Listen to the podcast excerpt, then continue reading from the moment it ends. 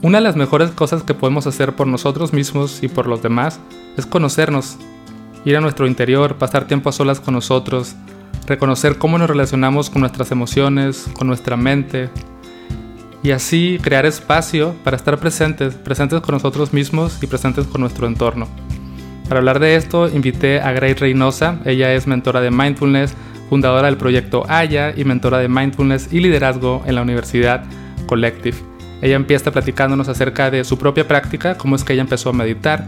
Después nos comparte algunas herramientas para autoconocernos y para ejercer un liderazgo sano en nuestros entornos y finalmente Grace nos comparte unos consejos muy útiles para empezar a formar el hábito de meditar todos los días. Espero que disfrutes este episodio, a mí me encantó y sé que a ti también te va a gustar y te va a ayudar. Vamos a la conversación con Grace. Muy bien, hola Grace, bienvenida al podcast. Muchas gracias. Pues para feliz empezar... De estar aquí, gracias. Sí, y yo también feliz de tenerte y, y platicar un poquito de este tema. Pero para empezar, me gustaría que nos platiques un poco acerca de tu propia práctica, cómo es que llegaste a la meditación, no sé si te acuerdas cuándo fue la primera vez que meditaste y luego cómo fuiste involucrándote cada vez más en este tema. Claro, híjole, qué fuerte, porque se van sumando, o sea, ya, ya varios años y, y me da como cierta nostalgia porque durante todo el proceso, desde que empiezas a descubrir estas prácticas, pues vas cambiando y vas evolucionando y sobre todo porque cuando yo empezaba a buscar justo ese acercamiento era porque había una desesperada búsqueda personal. O sea, creo que yo estaba buscando hacia afuera, no tenía la menor idea de que la onda era hacia adentro, ¿no? En ese entonces, yo creo que la prim el primer curso que tomé de meditación fue por ahí del 2008, más o menos, eh, con el que entonces fue mi primer maestro de meditación, Jivan Binov. Y, y estuvo, la verdad, fue una experiencia increíble justo por eso, sea, porque era esta parte de, ok, me han dicho que pasan cosas maravillosas, que va a llegar la paz a mí y todo el rollo, y más bien fue el principio de un gran trayecto de autodescubrimiento y de muchas, muchas otras cosas. Entonces, en esa época, más o menos fueron esos años, también empecé a estudiar, eh, a practicar y estudiar Cábala, que también fue una cosa increíble, por ahí también se hablaba de meditar, entonces, también yo, por eso entonces yo, yo, yo, como que lo veía todo muy separado y poco a poco fui entendiendo que al final tenía que ver con esto, ¿no? Con, con esta pausa para estar contigo a través de muchas formas, pero que ahí empezó como este, este primer acercamiento. ¿Y cómo es tu práctica ahora? O sea, ¿cómo es un día normal para ti de ponerte a meditar? Más o menos, ¿qué tipo de práctica haces? ¿Dónde, dónde meditas? Pues mira, para mí la rutina mañanera es lo que más he integrado y lo que más me hace sentido. O sea, la verdad es que es de las cosas que, que me sostienen en esos, en esos momentos en que la vida se pone medio punk y como sabemos no es lineal. Entonces, para mí, la verdad, en la mañana me hace mucho sentido porque lo primero que hago al despertar es, primero, antes de pararme, es como sentir el cuerpo, como medio que un escaneo corporal de cómo, en la postura en la que amaneces, ¿eh? así sin hacer mucho, solo sentir, Después viene un ratito, bueno, ir al baño y lo que hay que hacer al despertar, mi té de agua tibia con limón. Me pongo a escribir un ratito, que esa es una de las herramientas de mindfulness que también he adoptado eh, con toda conciencia porque me ayuda a vaciar la mente, mi mente no para, entonces es, ha sido una gran herramienta.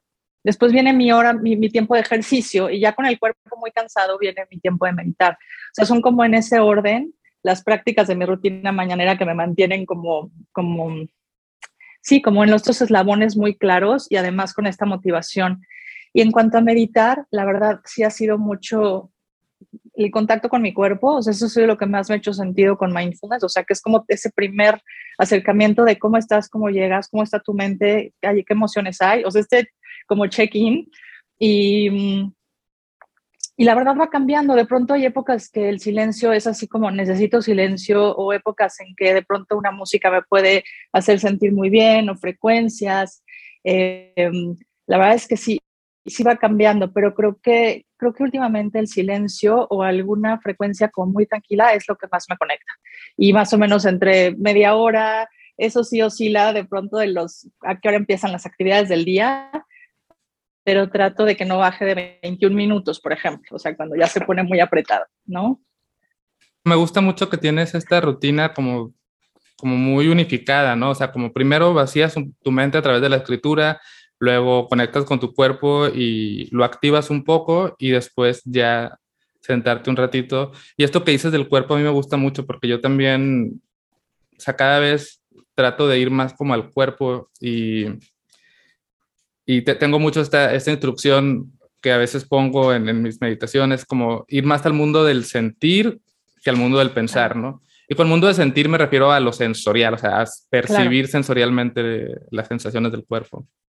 Claro, es que, digo, para mí eso a mí me ha alivianado mucho en ese sentido. Creo que estamos demasiado en la mente, o sea, de verdad, unos más, otros menos, pero los que estamos, los que los sobrepensadores, porque soy una sobrepensadora en, en, recuperación, en rehabilitación, la verdad es que los que tendemos a sobrepensar todas las cosas, es esas pausas y esa hacer ancla con tu cuerpo, de verdad es una, es, es una gran herramienta, porque ahí es donde de verdad te, hay espacio primero para tocar base desde otro lugar y segundo, pues para empezar a cuestionar qué tanto estás pensando, o sea, si vale la pena todas las vueltas que les estás dando a las cosas o es regresar justo aquí y ahora que es lo único que en realidad está pasando. Y ahí es donde a mí me apasiona mucho este, esta idea de, de encontrar la profundidad en el momento presente, porque porque justo de eso se trata, o sea, cuando logramos sentir esta paz con lo que está y sentir esta paz con lo que es, híjole, son esos segundos maravillosos de que todo cobra sentido, aunque después nos volvamos a meter al caos, pero creo que ahí está el entrenamiento de la mente, en esas idas y vueltas y en ese descubrimiento de esos espacios.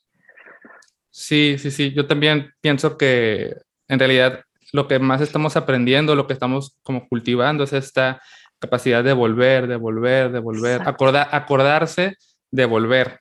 Y, y, eso es lo que se queda, bueno, a mí me da la sensación de que se queda como medio instalado ya, en, como un hábito. Y aunque en la meditación, en la sesión de meditación estamos meditando y solo fueron 10 veces que pudimos regresar al momento presente, ese mecanismo se queda ya para el resto del día.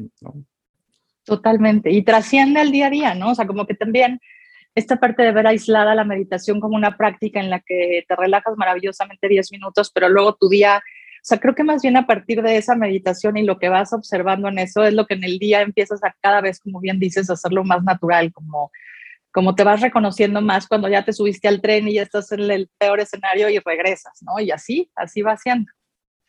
Total.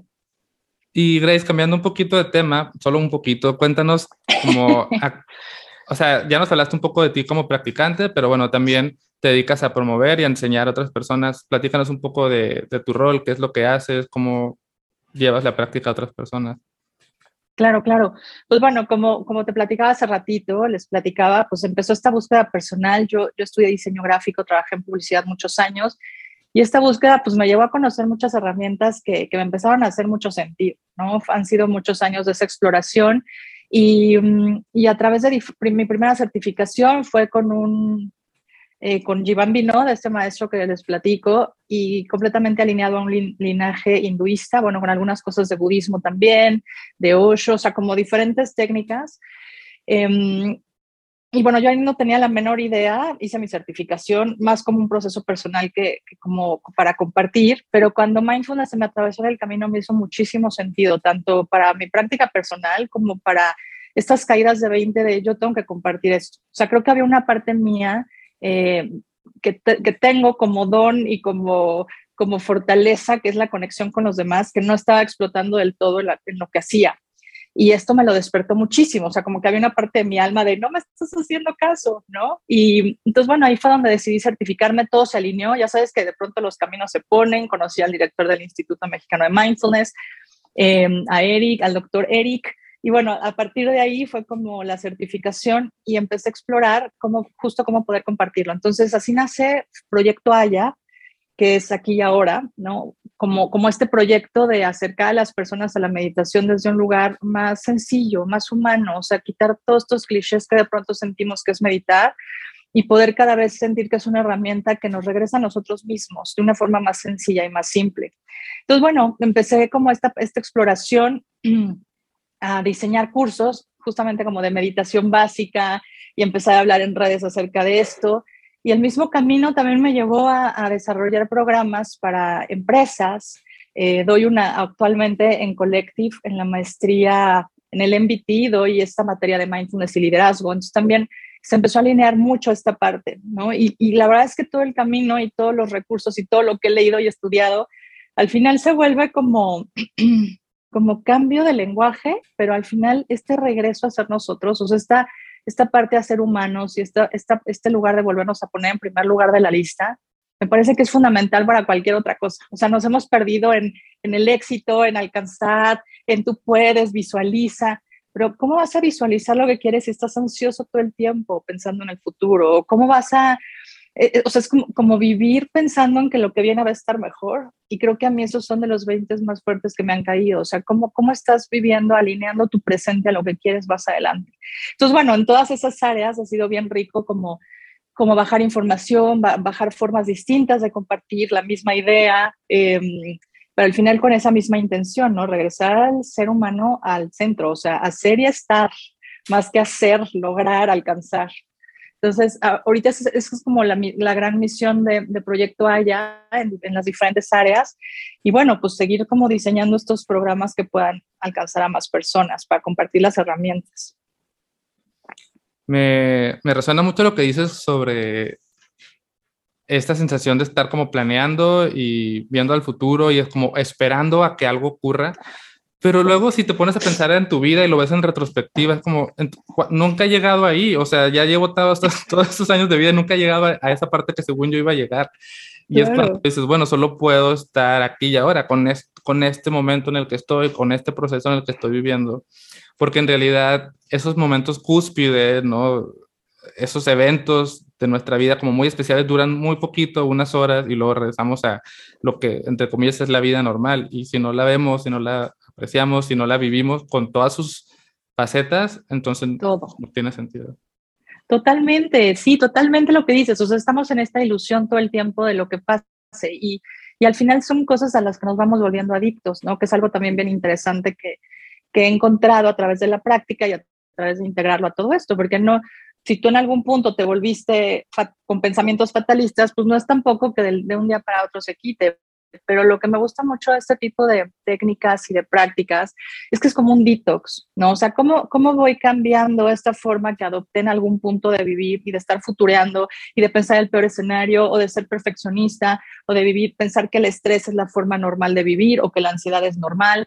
O sea, ¿cómo empiezo a cuestionarme esas cosas y cómo regreso a la base de la vida, de cómo me quiero sentir y de cómo quiero estar, ¿no? Entonces, creo que con mindfulness, pues, los, los pilares que lo fundamentan en muchos sentidos es esta parte de no control y de aceptar. Entonces, justo lo que decías, o sea, llega un punto en que dices, esto es lo que es, ¿no? O sea, si yo sigo queriendo controlar, entonces ahí está puesta toda mi atención, mi estrés, mi energía, y entonces lejos de disfrutar el trayecto, estás como apuntando a estos lugares que además cuando llegan es, ah, o sea, pues ya ni los valoras porque entonces hay que apuntar a otra cosa más, como, como, buen, como buena adicción, ¿no? Entonces también creo que tiene que entrar mucho la parte de compasión, de aceptar el proceso, no controlar y aceptar que estás en el momento correcto y haciendo lo que puedes hacer, em, y no compasión como de, como la, de pronto la malentendemos de pobre de mí, sino como compasión de, no quiero sufrir, o sea, me quiero aprender a amar mucho más profundo y desde ese lugar dar lo mejor de mí. Entonces va haciendo como esta cadenita de reconocernos cómo vivo, o hacer este diagnóstico de cómo estoy viviendo y, cómo estoy llevando mi vida para que valga la pena hacia dónde estoy apuntando, ¿no? Sí, me gusta esa forma de describirlo como una adicción. Es como, como dice, los Dignat Han lo menciona como la, la, energía del hábito, que es como esta, esta cosa que repetimos y repetimos. Y cada quien tiene sus adicciones, ¿no? Al futuro y a los planes y a lo que sigue. Y esa adicción nos separa y nos aleja de, eh, aceptar, aceptar sin juicio lo que hay aquí. Totalmente. Sí, creo que eso va haciendo el descubrimiento. Hace, hace poquito, justo en un, en un curso, me preguntaba una persona, bueno, a ver, Grace, pero entonces que ya no futuramos, o sea, ya no planeamos nada. o sea, ¿cómo hay que planear? Y, y, claro que fue una pregunta que yo me hice en su momento, ¿no? Porque también se oye esta, este cliché de vive el momento presente, aquí y ahora de pronto la cabeza se vuelve loca porque soy a ver, pero pues, pues también hay planes, también hay un pasado, también... Y creo que lo que, me, lo que me ha ayudado a comprender esa parte es justo eso, o sea, estar presente en tu planeación. O sea, si te sientas a planear tus vacaciones y estás viendo y todo y de repente empiezas, no, pero ¿qué tal si llega el huracán? ¿O qué tal que no me las dan? ¿O qué tal que entonces ya no tengo el dinero? Ya ahí ya no estás, ya no estás alineado con lo, tu intención primera de sentarte a planear, ¿no? ¿Qué tal que todo sale mal? Pero entonces cuando estás presente te puedes dar cuenta de esos pensamientos que te roban la atención para otro lugar, que además están generando reacciones físicas, que es lo más fuerte de los pensamientos que, que, que, ya sabemos, ¿no? O sea, lo que un pensamiento te puede provocar, te puede sabotear. De, y entonces empezabas como muchos casos en Mafalda y, ¿no? Que están felices y de repente acaban todos bajoneados solamente por el, la plática que acaban de tener. Entonces creo que estar presente, tanto para recordar como para construir el futuro, es lo que nos ayuda a mantenernos pues, un poco, o sea, más conscientes de lo que está pasando. Claro, y bueno, mencionabas un poco acerca de, de Collective y de mindfulness y liderazgo, y creo que es un tema que sería interesante desarrollar en este episodio. La palabra liderazgo a mí de pronto me, me hace ruido, no sé si está muy asociada, o sea, culturalmente asociada a cosas que no son, entonces tal vez podríamos empezar por ahí, ¿no? Hablemos del tema de mindfulness y liderazgo, primero aterrizando lo que realmente significa liderazgo o como tú lo comprendes. Claro, sí, te entiendo perfecto. Hay como un chorro de concepciones. Son un poco como meditar, ¿no? O sea, de pronto hablas de meditar y no es inevitable que aparezca incienso, turbante, vegano, este, y no necesariamente tiene que pasar ninguna de esas cosas al meditar. Y liderazgo un poco lo mismo. Y te digo, a mí me ha ayudado mucho simplificar. O sea, no te tengo una definición así que te pueda describir, pero para mí creo que tiene que ver con con esta capacidad de inspirar. O sea, creo que obviamente es guiar, ¿no? Pero si ya nos vamos a esta parte de un liderazgo consciente, pues tienes esta responsabilidad del impacto de tus acciones en otros. Y a mí eso me encanta porque no podría suceder ese impacto y todo este liderazgo y este, este contagio y, y este, esta transmisión de conocimientos o de experiencia o de motivación si no parte desde un lugar de, sano de nosotros, o sea, de, nosotros tener este autoliderazgo, de conocernos, de sabernos manejar, etcétera. Entonces creo que eso, eso es lo que más me gusta del enfoque que le damos en colectivos, esta parte de, regresar a este líder presente, ¿no? Que, es capaz de ser, de, conocerse, de ser humano, de, darse espacio y, de, y de poner, o sea, de tener claros sus valores y desde el para qué está haciendo lo que está haciendo. Entonces, te digo, de pronto tenemos esta necesidad de la mente de dame herramientas, quiero mejorar mi comunicación con mis empleados y dame herramientas porque quiero volverme más empático mañana. O sea, también estamos en una era de los shortcuts y de las cosas como veloces. Y me parece que el proceso de tener herramientas que te lleven a pausar, a voltearte a ver, ¿no? ¿Qué necesito? ¿Desde hace cuánto? No, no, no hago caso a mis propias necesidades. Entonces, pues claro, desde ahí se desencadenan muchas cosas. Entonces, creo que el liderazgo tiene que ver con eso, con, con esta capacidad de guiar y inspirar a otros y entonces empezar por ti, ¿no? ¿Cómo, cómo estás liderándote a ti? Pero me, me llama mucho la atención algo que dices, que a final de cuentas, el impacto en las demás personas siempre vamos a tener. O sea, no necesitamos estar en un puesto oficialmente de liderazgo claro. para influenciar a las personas que nos rodean. O sea, en cualquier grupo, en cualquier interacción social, hay un impacto. O sea, la forma en la que yo me desempeño, ya como yo hablo, mis valores, van a tener una influencia en el entorno. Entonces, siempre estamos trayendo algo a la mesa. Aunque estemos en silencio atrás sin hablar, estamos trayendo algo a la mesa. Y, creo que es importante verlo, es importante tener conciencia de, de, cómo nuestras interacciones tienen un peso en las demás personas y qué mejor que esa interacción pues nutra y ayude y contribuya y impulse a las demás personas.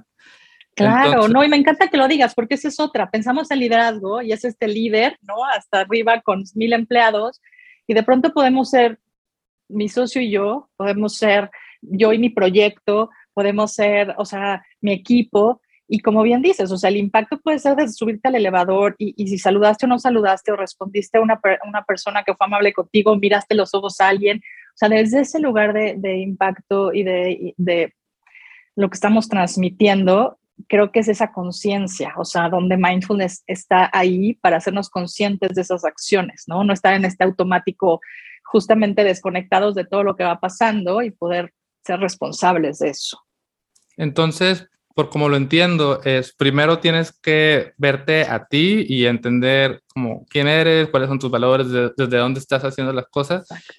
Y después también como prestar atención al, al, a lo que eh, proyectas, a lo que haces. Entonces, pues, a ver, sin, sin caer así en herramientas, los tips tres pero ¿qué, o sea, ¿qué, cosas podemos hacer desde, desde la perspectiva de mindfulness como para primero ser como nuestro propio líder, ¿no? O, tener este nivel como de, de autogestión. Claro, mira, a mí me encanta cómo de forma muy orgánica se, se unen, ¿no? Mindfulness, a mí me gusta verlo así, como esta parte de pausa, o sea, porque hay muchas cosas que suceden en inteligencia emocional, en los millones de cursos de liderazgo, herramientas que de verdad que si no partimos por estar presentes, no pasan, o sea, no va a suceder. Entonces, la forma como muy orgánica en donde se conecta es esto, mindfulness es este lugar de estar presente contigo, de estar consciente, de empezar a reconocer, ¿no? ¿Qué pasa con el enojo? ¿Le doy espacio a estar enojado? ¿Cómo me llevo con mis emociones? ¿No? ¿Cómo está mi cuerpo? ¿Cuántas veces te mueres de sed y no has ido a tomar agua porque llegaste directo a mandar un correo y estás, llevas tres horas en redes sociales, entonces ya estás angustiada, angustiado eh, y sigues teniendo sed? Entonces, ¿cómo empiezo a ponerle primero atención a mis necesidades básicas? ¿No? ¿Qué necesita mi cuerpo? ¿Estoy durmiendo bien? ¿Estoy comiendo bien? ¿Qué prácticas estoy integrando a mi día a día? ¿Estoy poniendo todo por encima de mis necesidades? Hasta dónde están mis niveles de estrés, qué tan normal veo estar estresado o no. O sea, como que es esta primera observación, como decía hace ratito, como diagnóstico de cómo, vivo, para entonces empezar a este descubrimiento mucho más abierto, ¿no? Autoconocimiento, que es el primer gran pilar de la inteligencia emocional, de decir, bueno, me conozco, cuáles son realmente mis fortalezas, mis valores, mis áreas de oportunidad, mis debilidades, cuáles son mis botones, o sea, ¿sabes? Como un líder que no conoce sus botones, pues está destinado a estar en pleito todo el tiempo, porque si yo ya sé que, es, que mi botón es que alguien llegue tarde a una junta, ¿no? Cuando llegue alguien tarde a una junta, yo voy a estar completamente nublada por la emoción. Entonces, cuando empiezas a estar presente con eso y a sentir cómo, cómo es para ti esa frustración en el cuerpo, porque entonces ya hace tres minutos que empezó y tal, tal, tal, también ya puedes empezar a tener un panorama más abierto para gestionar lo que está pasando, para ser curioso, para tener esta mente de principiante de no voy a emitir un juicio, a lo mejor si pasó algo más allá de lo que yo pienso. Entonces empiezas a tener más posibilidades de gestión, pero desde lo que tú estás viviendo, ¿no? Porque si desde tu juicio ya te vas hacia afuera, pues ya bajas la pared completa de cualquier otra posibilidad. Entonces, no sé si ya me fui como muy lejos, pero creo que lo primero es empezar a reconocer en nosotros eso, o sea, los botones, los motivadores, las necesidades básicas, obviamente como primer punto, y tener este diagnóstico de desde dónde estamos ¿no? ejerciendo ese liderazgo en nuestras vidas. Ok, y, y por ejemplo, en este primer punto, ¿te refieres a una especie de análisis así, tal cual? O sea, de que, a ver, me voy a poner a reflexionar un poco, quizás escribo de que a ver qué cosas me mueven, eh, cómo he estado, cómo se siente mi nivel de energía. ¿Y en qué parte entra? Porque según yo, que soy súper defensor de la práctica formal, o sea, siéntate, es que según yo ahí es, es, como ir a un laboratorio a verte, o sea, es como investigar tu propia experiencia y con más eh, precisión empezar a notar, ah, esos son los pensamientos que surgen y así se siente cuando surgen y así se siente mi cuerpo cuando pienso en estas cosas. Claro, no, claro, y yo también, o sea, yo soy súper defensora. Eh, creo que el gran reto al que nos enfrentamos cuando compartimos estos temas, sobre todo y ahorita que estamos bajándolo en liderazgo puntualmente, es que tú, lo, tú y yo lo, creo que lo platicamos cuando nos conocimos, o sea, los beneficios no son tangibles, ¿sabes? O sea, no es de, eh, cuando hablamos de estos shortcuts y estos beneficios rápidos que de pronto queremos ver en todo momento, em, cuando hay alguien que vive en este acelere y entonces empieza a tener este acercamiento con estas herramientas, de pronto pedirle que medite cinco minutos puede ser así como de, ¿what?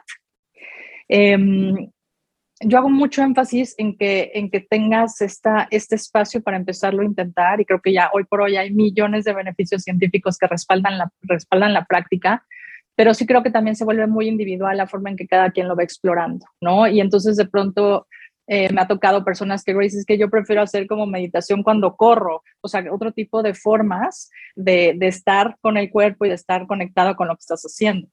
Em, y me parece que justo es eso, o sea, que empezar a detectar qué actividades te conectan, o sea, qué tan distraído estás de ti.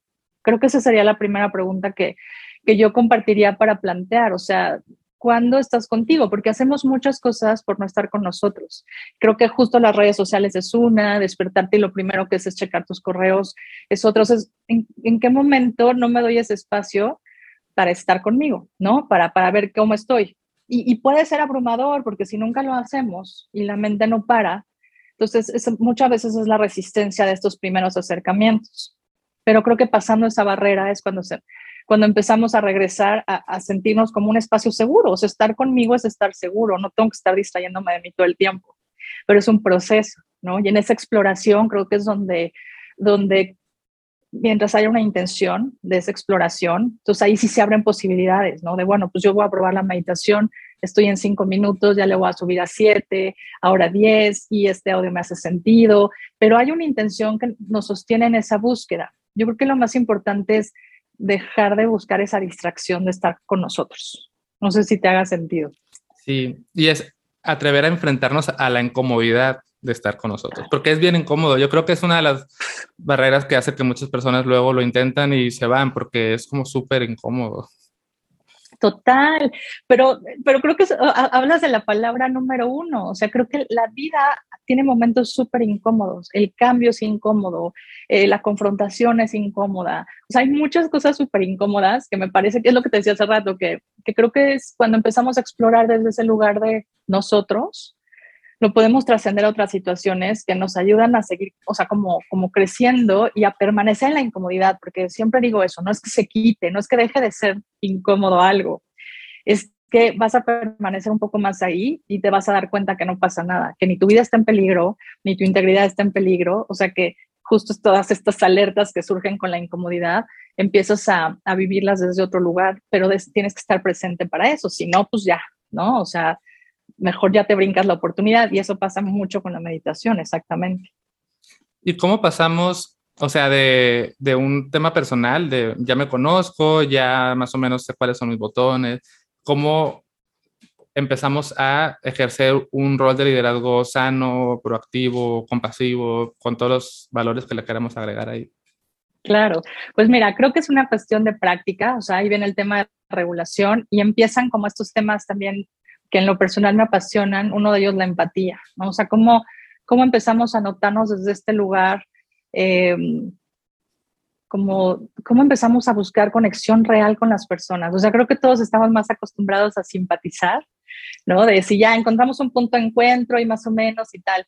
Pero cuando de verdad empatizamos es cuando sentimos con el otro, ¿no? Y creo que ahí es el gran reto y por eso no podríamos brincarnos el autoconocimiento y entender nuestras emociones, porque muchas veces para empatizar con el otro hay que aceptar la incomodidad de la emoción del otro. O sea, no sé si te ha pasado que, bueno, claro que hemos visto millones de ejemplos, ¿no? De que alguien está triste y la otra persona, no, pero venga, vamos a distraernos para qué tal. Es más bien, tampoco nos gusta que el otro esté triste, vamos a distraernos, vamos a estar bien, ¿no? También creo que estamos en una sociedad muy satanizada en cuanto a esas emociones, las llamamos negativas, este, pero pues igual son incómodas, pero son igual de humanas y también hay un chorro de información en esas emociones. Entonces, bueno, regresando a tu pregunta, creo que es eso, es abrirnos a la posibilidad de observar al otro sin juicio. Y creo que mindfulness es una práctica bien noble para eso, porque empiezas desde ti, ¿no? O sea, cómo empiezas a aceptar y a no juzgarte y a tener esta compasión porque vas haciendo con tu práctica y es lo que es y, no juicio y no juicio porque pues todos juzgamos todo el tiempo. Entonces, cuando los empezamos a estar presentes y a conocerlos, así como los botones, pues entonces también ya hay posibilidad de, híjole, a ver, ¿no? O sea, desde dónde estoy tratando de conectar con los demás, o si ya tengo este juicio con esta persona, difícilmente voy a tener otra posibilidad de acercamiento o una comunicación asertiva. ¿no? Y bueno, obviamente ahorita es una plática, hay, hay muchas herramientas ya bajadas a este tema de, de, empatía, de comunicación, pero creo que es empezar a notar esas barreras y esos, esos botones que nos mantienen alejados y esa, justo esa incomodidad que no nos permite abrirnos a otras posibilidades. Sí, yo, yo puedo atestiguar de que mientras más me conozco y más me acepto sin juicios y más acepto como incluso mis partes así como vergonzosas, incómodas, oscuras, ¿no? Y, cuanto más me permito ver esas cosas que de las que me podría avergonzar, ¿no? O incluso aterrorizar de cómo es que este tipo de pensamientos surgen en mi mente, me, me, me humanizo, trato con compasión y cuando alguien más, eh, pues se comporta o tiene o dice o hace o se siente como yo sé que también he sentido, yo también he pensado, no lo veo tan lejano y no, no lo rechazo. Exacto, qué importante lo que acabas de decir. Creo que es, creo que nos ha faltado también esta palabra, que es ser vulnerables, ¿no? También nos cuesta mucho trabajo esa parte de ser vulnerables Y me parece que eso es algo que también buscamos tocar mucho o, en general en, en, los programas y en los cursos, o sea, en el sentido de, de tratarnos, o sea, reconocernos como seres emocionales, ¿sabes? O sea, como que la emoción, como decía hace rato, pues es algo que nadie nos enseña, que vamos aprendiendo como podemos, hay unas que hasta por género están más permitidas que otras, y entonces vamos así como bien primitivo a integrándolas, ¿no? Y creo que mientras cuando empecemos a reconocernos más como estos seres vulnerables, abrazar desde nuestra sombra, o sea, desde reconocernos a nosotros con nuestras imperfecciones y con todo, entonces podemos estar también más abiertos a esos espacios y a de poder, más allá de, de, un juicio, de un, pensamiento, reconocer al otro desde esa emoción. O sea, siempre detrás de un, de un hecho hay una emoción, hay algo que está pasando ahí, ¿no? Y creo que mindfulness también abre mucho esa posibilidad, porque si tú estás presente, estás realmente con la persona, entonces puedes empezar a detectar, imagínate, y más como líder, ¿no? O sea, estás presente con lenguaje corporal, estás presente con lenguaje, estás presente con conexión, o sea, también todo lo que pasa a nivel neuronal, despejeo, o sea, está, desde la presencia empiezas a conectar desde otro lugar, pero no, no puede pasar, como tú bien dices, si no te das ese permiso de abrirte a la vulnerabilidad, ¿no? Y supongamos que nos está escuchando alguien que ya está pensando un poco, vamos, vamos a irnos al tema laboral, que sé que es también un, área en el que quizás tienes como un poquito más de, de conocimiento, y en el que más has trabajado, ¿no? Em, y dice, bueno, sí, quiero, quiero tener una mejor relación en, ese entorno laboral, quizás ejercer cierto rol de liderazgo desde donde sea que yo me desempeñe en, esa compañía o si soy emprendedor o lo que sea. Como, ¿Qué le dirías? O sea, ¿qué, qué, herramientas le invitarías a, empezar a probar? ¿no? Como quizás dale algunas ideas de, mira, prueba, esto, a ver qué tal te funciona. Yo sí me iría directo a, mindfulness, o sea, me iría a buscar algún... Em, creo que, o sea, yo la verdad siempre apoyo mucho el tema de, la, de, los, de los programas, de los grupos, de los cursos, por el tema de la contención y de que es bien diferente empezar tú solo, ¿no? Que empezar acompañado con técnica, con, con saber que, que, cada día vas teniendo algo que hacer, que va distinto. Pero yo sí creo que lo primero es ese acercamiento a explorarte, o sea, a, a empezar a tener estas prácticas y estas pausas y observarte desde ese lugar, ¿no? Justo a, empezarte a conectar desde otro espacio y desde otro lugar de observación.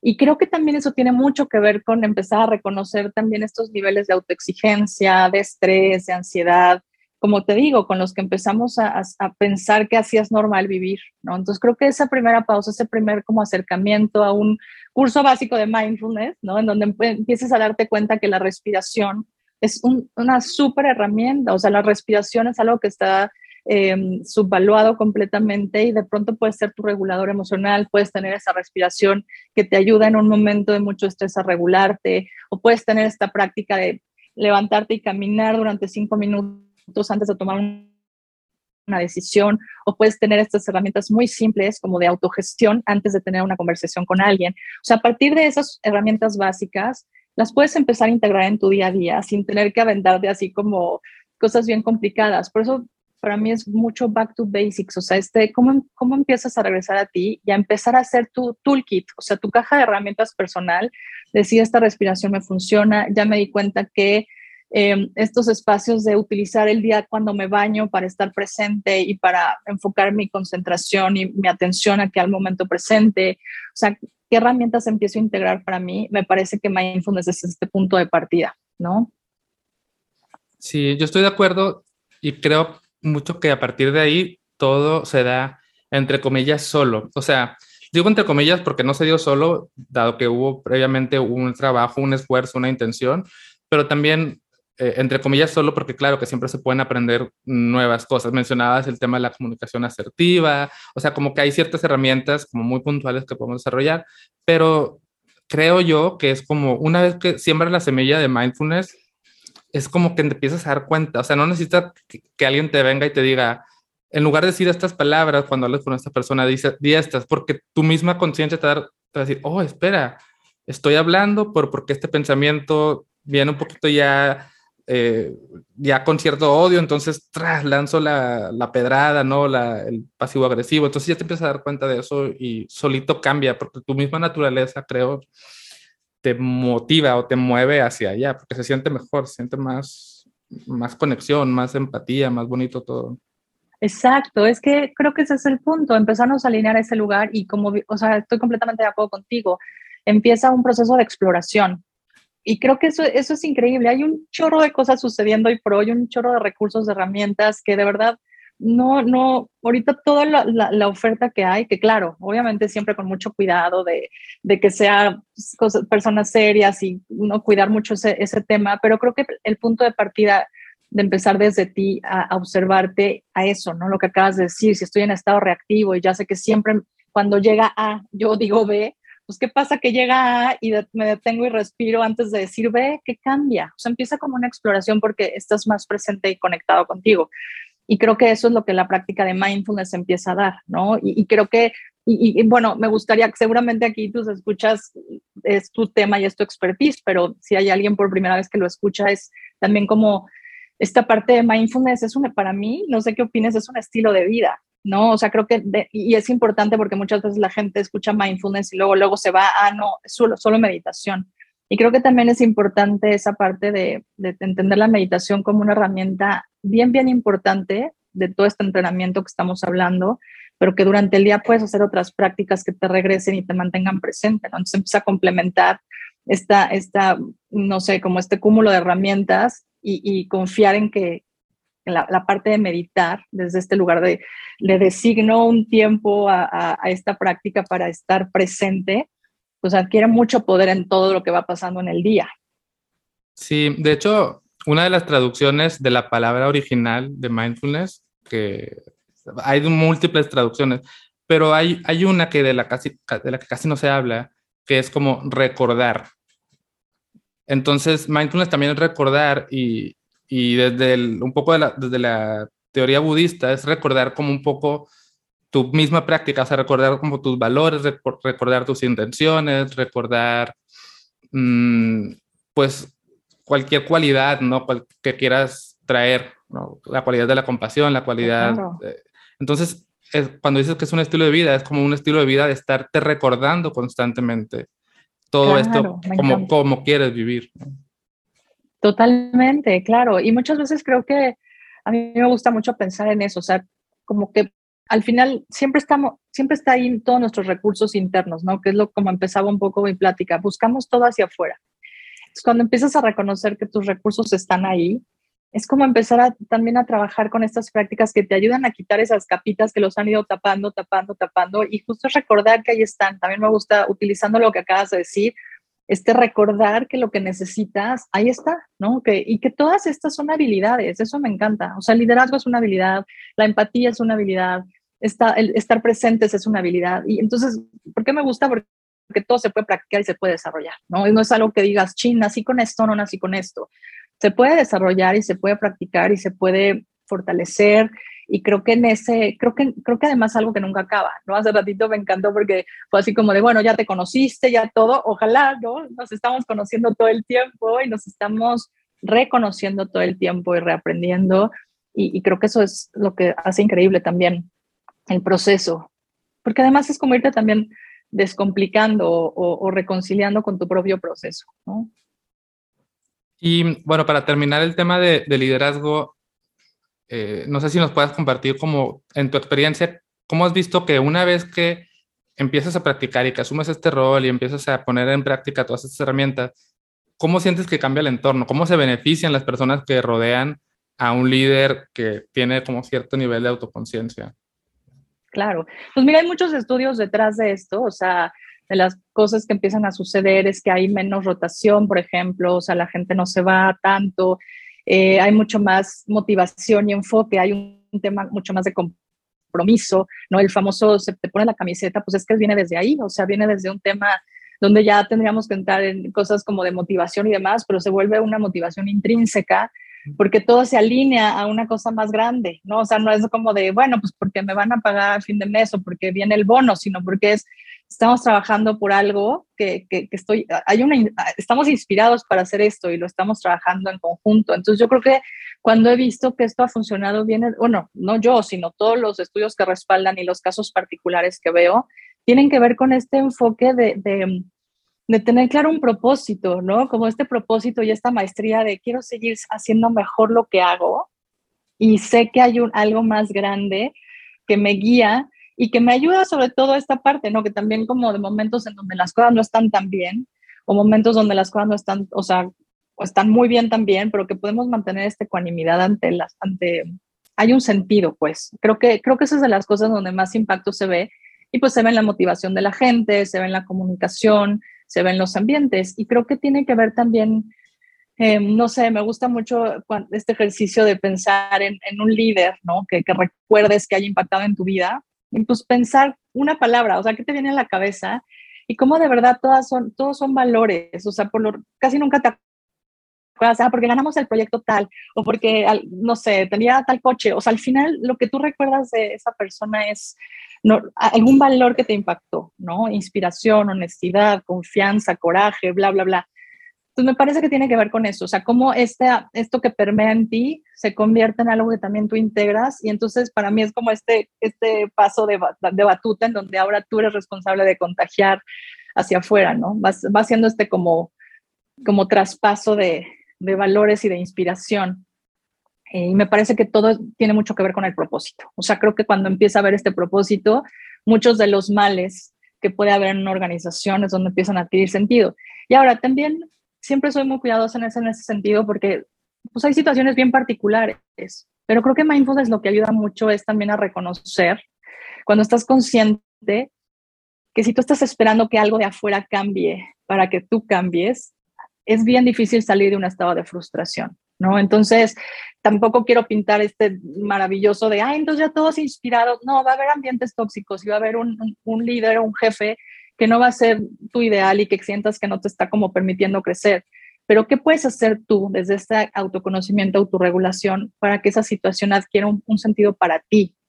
Me explico, porque si entonces lo dejamos a la situación externa es donde nos atoramos muchísimo y creo que también estas herramientas ayudan mucho a eso, como a salirte de ese lugar de todo tiene que cambiar para que yo cambie y entonces tomar esa responsabilidad. Claro, sí, responsabilidad y hacer lo que tengas que hacer, ¿no? Porque luego también está mucho esta idea de la aceptación como una resignación y un, tolerar cosas que no eh, promueven nuestro bienestar. Y no, o sea, también se vale que a través de un autoconocimiento, y es decir, hasta aquí pongo límites, esto no, no me gusta, entonces voy a esta otra parte o lo que sea. Totalmente. Y bueno, ahora para pasar ya a la parte final, eh, dejemos un poco el tema del liderazgo y centrémonos simplemente en en la práctica de meditación, que como para mí es como el tema central o de los temas centrales de este podcast, que es como el, el trabajo de, de, sentarse, ¿no? Un ratito. Y desde tu experiencia como practicante y también como instructora, ¿qué consejo le darías a alguien que escucha estos podcasts y ha leído quizás y dice, ya, ya quiero sentarme a meditar, y ya bajé la app, ya fui a un curso, pero todavía no tengo este hábito de sentarme todos los días o suficientemente a la semana, ¿no? ¿Qué, qué le diría? ¿Qué consejo le daría? Pues mira, la verdad es que el número uno, así va, se va a sonar así muy obvio, pero es querer hacerlo. O sea, desde la intención. O sea, cuando quieres hacerlo, cuando quieres hacer algo, encuentras las, las maneras, o sea, la forma. Entonces, querer hacerlo te puede llevar a una intención. Entonces, decir, bueno, mi intención es, de verdad, estar más tranquila esta semana. O sea, yo lo que, lo que, lo que aconsejo mucho es empezar poco a poco, que sea gradual. Muchas veces también escuchamos que, o, los malos entendidos que hay por ahí es de, no, es que tiene que ser 40 minutos diarios de flor de loto y sentados cuando ni la postura te sale, y, ¿no? Y así también para mí era como una resistencia de, pues es que el minuto 3 ya se me durmió la pierna. Yo cuando empecé a ver era cómo. Entonces, saber que hay muchas formas de hacerlo y, y buscar, o sea, en esa exploración y en esa intención de querer integrarlo, buscar esa forma que a ti te sirva. Entonces, a ver, como para no dejarlo tan abierto a que busca, y porque hay millones de cosas, o sea que creo que sí es importante en esa exploración tener un horario, al menos una semana que digas, hoy a las de 8 a 8 y 10 voy a intentarlo, ¿no? O sea, cuando termine mi ejercicio, cuando termine, eso sí, cuando empiece, eso sí recomiendo mucho, como decía al principio, como buscar eslabones. Si tú ya tienes algo en tu día que haces así ya estás acostumbrado, acostumbrada a hacerlo, de ahí agárrate. O sea, si es, voy a sacar a los perros, entonces regresando cinco minutos me siento a meditar. ¿no? O entre en lo que los niños se fueron a la escuela y yo regresé tal, ahí cinco minutos. O ¿qué espacio encuentras para hacerlo? Entonces, tiempo y espacio eh, dedicado. Si dices, tener un espacio de verdad también ayuda mucho. Que digas, bueno, aquí en mi tapetito y me ayuda, a lo mejor, ¿eh? son accesorios, pero a lo mejor sí me sirve prender una velita o a lo mejor sí me sirve poner un aroma, un, aromatizante, este, bueno, de estas cosas, se me fue ahorita el nombre, pero eh, ¿qué, me ayuda a tener este ambiente en un lugar donde sé que no me van a molestar y que son cinco minutos para mí? Entonces, con esa intención es mucho más fácil decir, no, voy a comprometerme y voy a empezar así, ¿no? Cinco minutos diarios a esta hora.